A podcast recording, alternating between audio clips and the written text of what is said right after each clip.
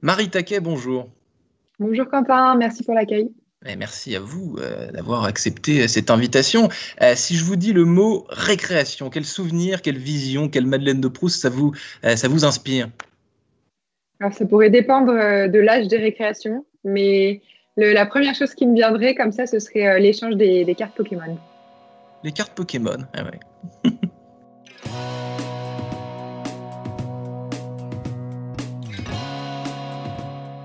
Bonjour à tous et bienvenue au Talk Décideur du Figaro euh, en visio, toujours avec mon invité aujourd'hui, Marie Taquet, la fondatrice il y a un peu moins euh, de trois ans d'Iconoclast. Je vous félicite pour le, pour le nom de cette, euh, cette boîte. Iconoclast, c'est très, c'est, très sympa. Une belle pirouette onomastique, une école post-bac en un an, pas plus, hein, qui permet d'apprendre le business, en gros ses bases, ses ficelles, pour trouver un job le plus rapidement euh, possible. Un an, est-ce que c'est suffisant, Marie Taquet, pour, pour apprendre le business développement? Est-ce que vous pouvez me raconter les coulisses de cette, de cette création de, de boîte? Tout à fait. Bah, merci beaucoup pour l'introduction, euh, Quentin. Alors, même, on, pourrait dire beaucoup plus court qu'un an parce qu'aujourd'hui, ils ont euh, quatre mois de, cours et de pratiques dans l'école, au sein de l'école. Et ensuite, ils ont un, stage de six mois qui est facultatif mais aujourd'hui, on a 99% des, personnes qui prennent un CDI en fait à l'issue des quatre mois. Donc euh, c'est vrai que depuis euh, depuis longtemps, on a l'idée de il faut cinq années, il faut un master pour apprendre un métier, etc. Aujourd'hui, les métiers ils changent beaucoup euh, et on remarque même que les, les, personnes changent de métier plusieurs fois dans leur carrière. Donc c'est plus intéressant en fait de faire des, des petites études tout au long de sa vie plutôt que de se former une fois et puis d'arrêter ensuite. Donc les enseignements, justement, ça se, passe comment exactement, Marie Taquet? Comment est-ce que vous, que vous élaborez les cours? Comment est-ce que vous choisissez les matières? Et surtout, euh, quel professeur est-ce que vous, euh, vous, embauchez, vous recrutez? Euh, comment, comment ça se passe concrètement? Alors, tous les matins, il y a des directeurs commerciaux, des, des head of growth, des directeurs du support client qui viennent. Donc, ce sont vraiment des professionnels hein, qui ne sont pas euh, des profs toute la journée. Ils sont euh, voilà, directeurs commerciaux, par exemple. Je vais vous prendre l'exemple de celui de Doctolib. Donc, il vient le matin expliquer aux étudiants comment ils vendent Doctolib, comment ils vont chercher les clients, comment ils les closent. Et puis l'après-midi, on essaie de vendre Doctolib. Donc, il y a des business pour lesquels on peut le faire directement sur le terrain, donc du porte-à-porte, du téléphone, de la lead generation, etc. Il y a quelques business pour lesquels on ne peut pas le faire. Et si ce n'est pas le cas, on fait des, des jeux de rôle. Mais l'idée, c'est que la moitié de la journée, ils pratiquent, pratiquent, pratiquent le métier. Donc, pour répondre à la deuxième question, les, intervenants sont uniquement euh, des professionnels de la vente. Marie, de votre propre aveu, vous m'avez dit je n'ai aucune licence, je ne suis pas diplômé. C'est vrai que c'était une de mes questions suivantes. J'ai vu sur votre LinkedIn euh, quelques expériences professionnelles. J'ai vu euh, Accor, Local, Tiller. en revanche, aucune information sur votre propre formation. J'imagine du coup que, c'est volontaire. Oui, c'est totalement volontaire euh, parce, qu'en fait, je pense que rien qu'à 25 ans, on se définit beaucoup plus par euh, les activités qu'on a fait ou euh, les achievements qu'on a pu avoir dans notre vie que par un diplôme. En tous les cas, moi, c'est un, c'est un vrai parti pris en fait de mon côté. Et, d'ailleurs, j'ai l'impression que quand on dit je viens de telle école ou je viens de telle école, on se fait automatiquement juger par rapport à l'idée en fait qu'on a de l'école en question.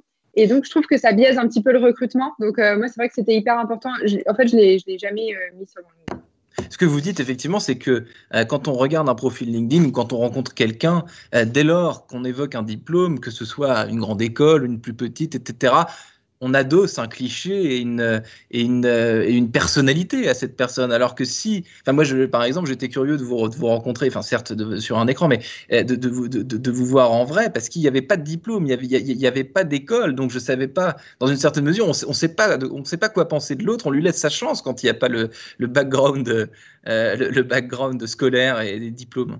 Bah, je, suis, je suis bien d'accord avec vous. Euh, laisser sa chance, c'est marrant parce que Enfin, en fait, moi, je pense que quand même, j'ai plein d'autres qualités, mais qui n'étaient pas spécialement scolaires. Et aujourd'hui, il y a plein de personnes qui ne vont pas réussir à aller dans les grandes, dans les grandes prépas, euh, desquelles, enfin, où, les écoles ensuite cherchent leurs leur futurs recrues pour plein de raisons, parce qu'elles viennent pas du bon endroit de France, parce qu'elles n'ont pas le bon âge, parce que, je ne sais pas, elles sont un petit peu trop atypiques, etc qui, pour autant, ne veut pas dire que ce ne seront pas euh, des bonnes personnes dans le business et qu'elles ne feront pas croître l'entreprise.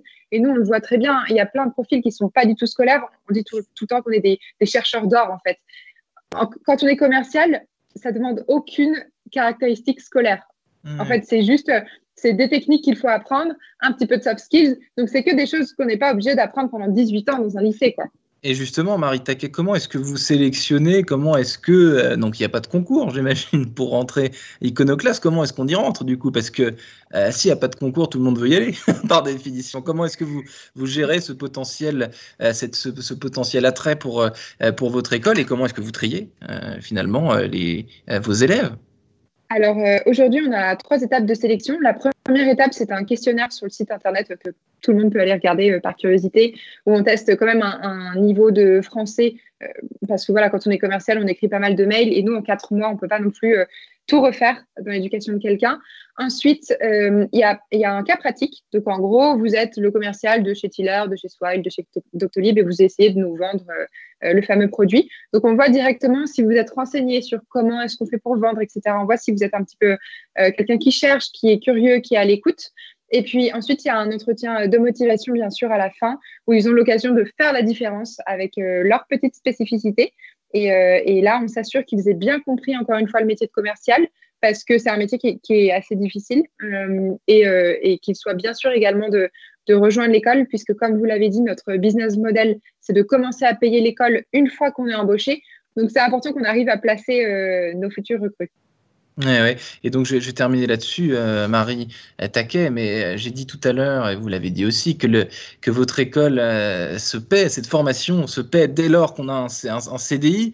Est-ce que, que, ça coûte combien, finalement? Est-ce que le, le, prix est le même pour tous, là encore? Qu'est-ce que, Comment est-ce que vous, vous avez fixé le prix de cette formation? Le prix de la formation, de base, il est fixé sur. On, on s'est dit, on va être dix fois moins cher qu'une école de commerce c'est vrai qu'aujourd'hui, on adresse les mêmes postes en fait que des personnes qui sortent d'écoles de commerce. Et c'était euh, un vrai parti pris de se dire l'école aujourd'hui, c'est beaucoup trop cher quand on veut aller euh, bah, dans une grande école. Et ce mm. c'est pas normal qu'il y, euh, qu y, ait pas mal de personnes qui n'aient pas accès à une éducation d'excellence parce qu'il y a un souci de moyens. Donc, c'est vrai que c'était important pour nous de déjà voilà, faire un prix qui est donc de 5 000 euros. À comparer à des 50 000 euros environ pour un cursus en master dans une école de commerce, ce qui est très très loin d'être accessible. Et puis ensuite, les 5 000 euros, on les rembourse euh, en fonction de son salaire. Donc, euh, si vous êtes très bien payé, vous les remboursez très vite. Si vous êtes un petit peu moins bien payé, bah, vous les remboursez pendant euh, deux ans.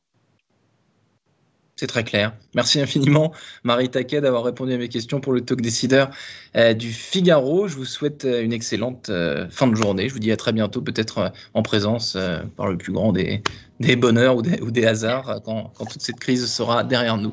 Avec plaisir. Merci beaucoup, Quentin. À bientôt.